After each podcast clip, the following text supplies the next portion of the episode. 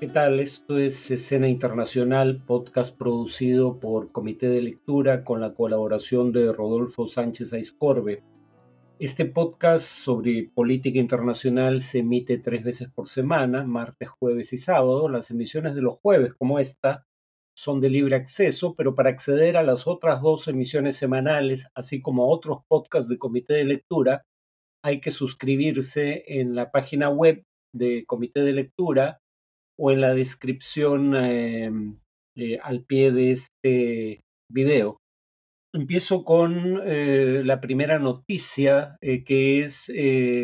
hoy 21 de septiembre de 2023, la realización de, las, de la Asamblea General de la ONU y las intervenciones de algunos presidentes. ¿no? El presidente Biden eh, en su intervención dijo que si se permite la agresión contra Ucrania, ninguna nación tendrá garantizada su independencia en el futuro. Defendió la mejor inclusión de los países en desarrollo en el sistema de gobernanza global eh, y dijo, por primera vez que yo recuerde, que Estados Unidos está llevando a cabo serias consultas, fue la frase que utilizó, con varios estados del sistema internacional, no especificó cuáles, para buscar un acuerdo para la ampliación del Consejo de Seguridad de las Naciones Unidas, eh, para incluir, por ejemplo, a países como la India o Brasil, aunque eh, no necesariamente como miembros permanentes con derecho a veto. Discutiremos este tema en un siguiente podcast, sobre la crisis climática, el presidente Biden habló de la necesidad de inversión en energías limpias y de hacer efectiva la financiación para que los países en desarrollo puedan mitigar los efectos del cambio climático. Eh, el presidente mm, ucraniano Volodymyr Zelensky, que acudió en persona por primera vez a la Asamblea General, dijo que eh, Rusia utilizaba el alza de precios de los alimentos a nivel internacional como parte de su estrategia de guerra, cosa que creo que es una apreciación correcta. Eh, y en el caso de Lula, el eh, presidente de Brasil este dijo que era necesaria una actuación más firme de los países ricos que, cito, son los que más contaminan y que no cumplen con sus compromisos, señalando que la promesa de 100 mil millones de dólares en ayudas a los países más pobres siguen siendo solo eso, una promesa. Defendió la reforma de la ONU para reflejar de manera más fidedigna la realidad geopolítica del mundo actual. Algunos dirían que eh, si así fuese, probablemente habría que darle más peso en las decisiones a Estados Unidos y China, no ampliar el Consejo de Seguridad para eh, integrar nuevos países, pero en todo caso fue lo que dijo. Eh, y el presidente Petro del de Colombia dijo que eh, las potencias occidentales, en una actitud que calificó como hipócrita, eh, olvidan que aquello que defienden legítimamente en Ucrania, sin embargo, es similar a lo que ocurre en otras regiones del mundo. Dijo las mismas razones con las que se debería defender a Palestina. yo estoy de acuerdo, como señalé en un podcast anterior, aquellas cosas de las que se acusa justificadamente a Rusia anexar territorio por medio de la guerra violando eh, la Carta de la ONU y violar el artículo 49 de la Cuarta Convención de Ginebra sobre el trato debido a la población civil en tiempos de guerra, son acusaciones que también cabe formular contra Israel, pero mientras Putin ya está siendo eh, requisitoriado por la Corte Penal Internacional por al menos uno de esos crímenes, no ocurre lo mismo tras 56 años de incumplimiento de normas internacionales por parte de Israel. Finalmente, el presidente Bukele de El Salvador dijo que en su país eh, o su país pasó a ser, eh, pasó de ser la capital mundial de los homicidios a ser el país más seguro de América Latina. Como veremos en un siguiente podcast, eh, esta presentación de los hechos no se atiene a la realidad.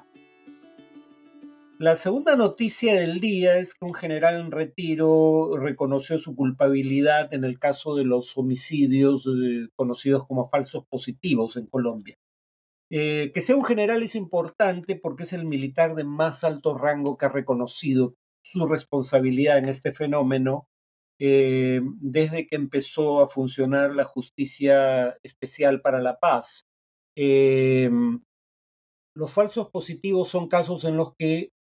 miembros de las fuerzas del orden asesinaban a personas inocentes para hacerlos pasar como terroristas eh, muertos en combate, para obtener a cambio permisos o ascensos dentro del ejército. El general Henry Torres Escalante reconoció eh, que ese era el caso y frente a familiares de asesinados y presentados luego como terroristas muertos en combate, dijo la constante medición sobre los resultados que hacían sus superiores produjo un daño irreparable ya que las muertes se convirtieron en números, en porcentajes.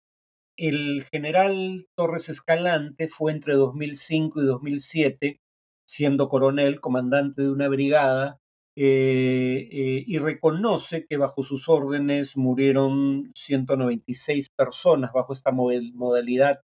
criminal de los falsos positivos,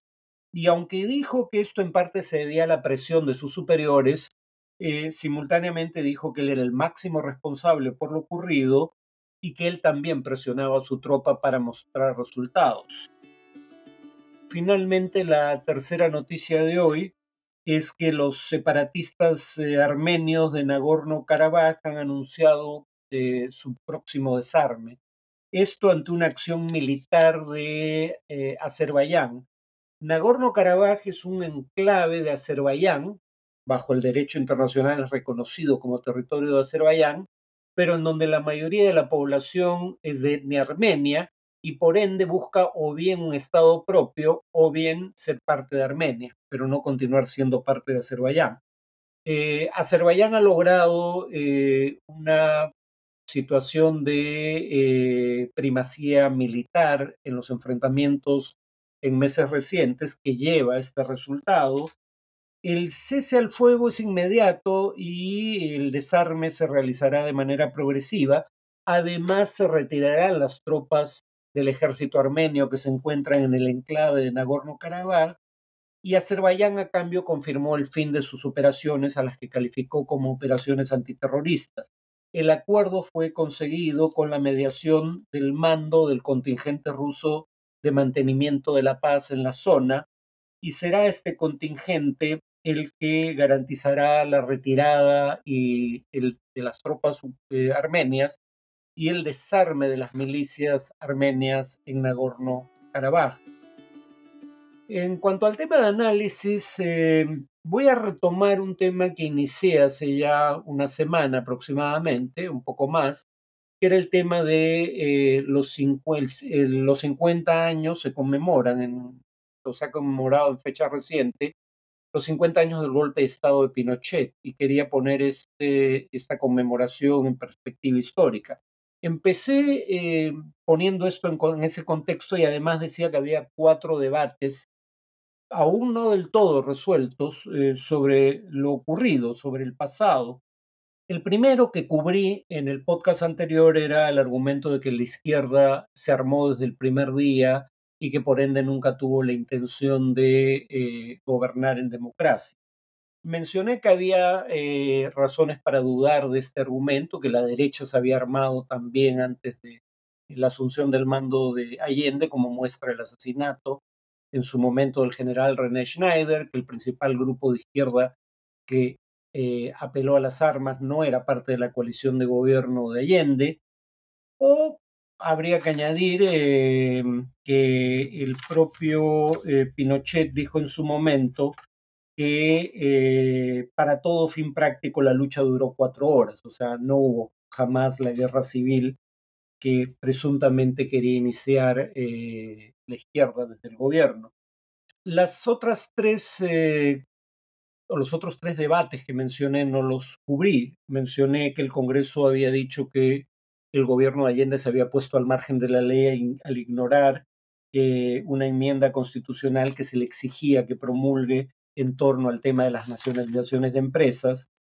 que algunos en la oposición creían que dada su tradición institucionalista el ejército chileno eh, iba a dar un golpe de duración breve o iba a generar un gobierno ese golpe de breve duración y que luego se iba a restablecer la democracia. y mencionamos que en sus memorias póstumas el expresidente Patricio Elwin dijo que le, le, expresó a Allende mm, a cuestión de horas del golpe que tenía que escoger, no podía estar en buenos términos con la oposición democrática y con el movimiento de izquierda revolucionaria simultáneamente.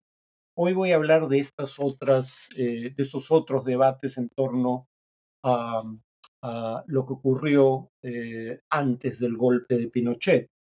Sobre el tema de que el Congreso mayoritariamente aprobó eh, declarar inconstitucional la conducta del gobierno de Allende, ya mencionada, que yo recuerde no fue con una mayoría calificada, o sea, dos tercios que sería necesario para, por ejemplo, en otras legislaciones, no en la chilena, para pedir la destitución del presidente, que de cualquier modo una decisión del Congreso es una decisión política, no es una decisión judicial, y que no puedes alegar que, aunque se hubiese cometido la violación constitucional eh, expresada, cosa que creo que ocurrió, de hecho sea de paso, eh, no puedes alegar que por una violación de la constitución del presidente en ejercicio se justifica un golpe de Estado que finalmente derivó en una dictadura sangrienta de 17 años. No puedes justificar una violación a la constitución eh, apoyando eh, para lidiar con ella una violación aún mayor de la propia Constitución. Eh, sobre la idea de que se pensaba que iba a haber una transición rápida a la democracia después del golpe, el día del golpe la violencia con la que, esta, con la que este se llevó a cabo debía haber indicado que ese no iba a ser el caso. Pero de cualquier manera no es que hubiera un acuerdo en la materia entre la oposición civil y los militares, o que estos hubieran expresado su eh, posición respecto a eh, la pertinencia de, devolver el poder a los civiles a la brevedad posible. De hecho, Pinochet dijo todo lo contrario casi desde el momento en que asumió el gobierno. Lo que sí creo que es eh, un argumento válido es el de Elwin, que en un momento crítico previo al golpe ofreció una suerte de concertación o incluso alianza en nombre de la democracia cristiana eh, a la coalición de la Unidad Popular que sustentaba Allende para salvar el régimen democrático, pero que Allende tenía que zanjar con los sectores más radicales de su propia coalición y sobre todo con el MIR, que ni siquiera era un miembro de la coalición oficial de gobierno y que Allende dudó en tomar la decisión que se le pedía, más aún tomó una decisión diferente, la decisión de llamar a un referéndum para que la población decidiera sobre la legitimidad de su gobierno, sabiendo probablemente que era posible que lo perdiera. ¿no? Eh, pero el punto es que no logró convocar ese referéndum porque se produjo el golpe al día siguiente. En cuanto a, digamos, el legado del propio Allende, pretender hacer un cambio radical en un contexto en donde solo obtuviste cuando fuiste elegido presidente un 36% de los votos, solo 39 mil votos más que el candidato de derecha, que quedó en segundo lugar. Uno. Dos, eh, tener una minoría de representación parlamentaria, no solo no tener una mayoría calificada, no tener siquiera una mayoría. Eh, y tres, claramente no tener el apoyo de los poderes fácticos. Fuerzas Armadas, medios de comunicación, eh, gremios empresariales, era suicida en ese contexto intentar eh, un cambio radical del sistema político y económico del país. Iba a llevar a una confrontación como la que finalmente tuvo lugar, en la que la izquierda no tenía perspectivas de prevalecer. Más aún, si bien en las elecciones legislativas de 1973 la Unidad Popular pese a lo caótico de la situación, eh, ganó más votos que en la elección presidencial que ungió como mandatario Allende. Repito, en esa elección sacó 36% de los votos y en las legislativas del 73 obtuvo el 43%, sigue siendo, sin embargo, una minoría del electorado. Y es difícil pensar en la posibilidad de un cambio radical sin concertar con fuerzas de la oposición, cuando menos los sectores más moderados de esta, en esas circunstancias. Creo que la estrategia de la unidad popular era francamente suicida. Claro, esto parece implicar que el golpe era inevitable. Ningún golpe es inevitable. Los golpes no son fenómenos de la naturaleza. los golpes de Estado son producto de decisiones conscientes de actores políticos. Actores que no eran políticos hasta la víspera, como las Fuerzas Armadas, que en una democracia debieran ser una entidad no deliberante, pero que se convierten en actores políticos cuando deciden, en este caso el alto mando militar, dar un golpe. En ese sentido, ningún golpe es inevitable. Y aún para quienes creen, cosa premisa que yo no acepto, que el golpe era inevitable, eh, ellos tenían en mente una situación en la cual, como ya dije, los militares, tras un periodo breve de transición relativamente incruento, devolvían el poder a autoridades civiles electas por voto popular. Como sabemos, eso, el golpe que fue violento desde el primer momento dio lugar a una dictadura sanguinaria de 17 años, que de haber prevalecido en el referéndum de fines de eh, la década del 80 hubiera llevado a que Pinochet permaneciera aún ocho años más en el gobierno. Entonces, digamos, eh, no hay forma de justificar lo que ocurrió, incluso para aquellos que creen, como repito, no creo yo, que el golpe era inevitable. En todo caso, repito, sí creo que la estrategia de la unidad popular eh, fue una estrategia eh, que tenía problemas estructurales. Se intenta expropiar más de 150 grandes empresas, además del el cobre, cosa que también había intentado hacer en parte un gobierno anterior de la democracia cristiana, pero no solo hay expropiaciones sistemáticas de empresas privadas, sino que luego eh, tanto miembros del MIR como de eh, grupos que pertenecían a la coalición de gobierno empiezan a tomar de motu propio control de empresas, haciendas e incluso viviendas, exigiendo al gobierno que les reconociera la propiedad sobre los bienes que habían incautado de manera ilegal. Y el gobierno eh, no eh, impidió que ese tipo de acciones siguieran ocurriendo, incluso en algunos casos eh, aceptó conceder derechos de propiedad a quienes habían actuado de esa manera ilegal. En materia de política económica, hay alzas de salarios, hay un crecimiento significativo del empleo público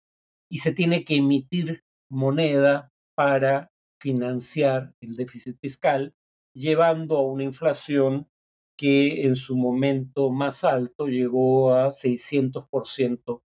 anual.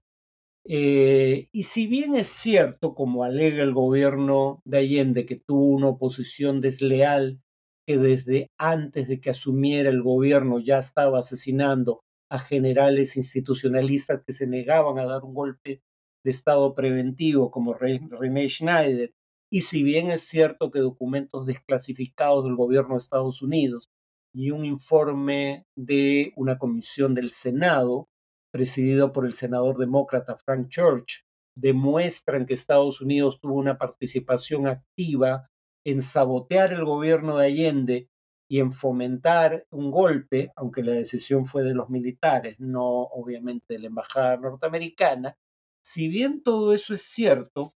y si bien Allende tiene una muerte trágica y heroica, eh, nada de eso cambia la necesidad de tener una evaluación realista de los horrores cometidos por el gobierno de Allende. La mayoría de la izquierda hizo esa evaluación, eh, pero tardó años en llegar a esa conclusión. El Partido Comunista, por ejemplo, que había sido una fuerza relativamente moderada durante los años de gobierno de la Unidad Popular, coalición de la que formaba parte, una década después del golpe crea su propio brazo armado, el Frente Patriótico Manuel Rodríguez. Entonces,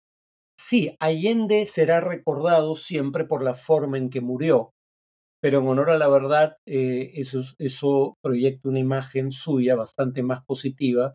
que si hubiera tenido que ser recordado por la forma en que gobernó, en donde no tuvo la decisión que mostró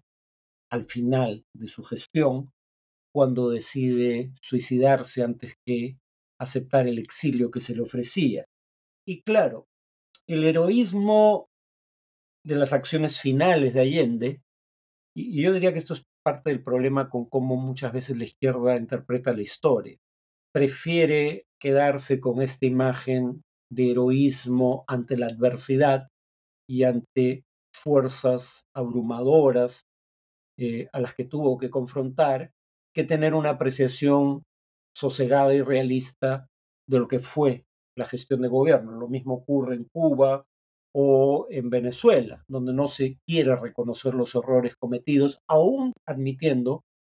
que eh, la confabulación internacional e interna contra esos gobiernos es un hecho real. Pero bueno,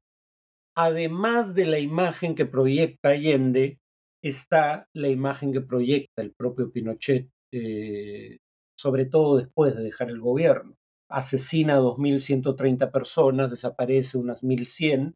tortura cerca de 38.000 personas,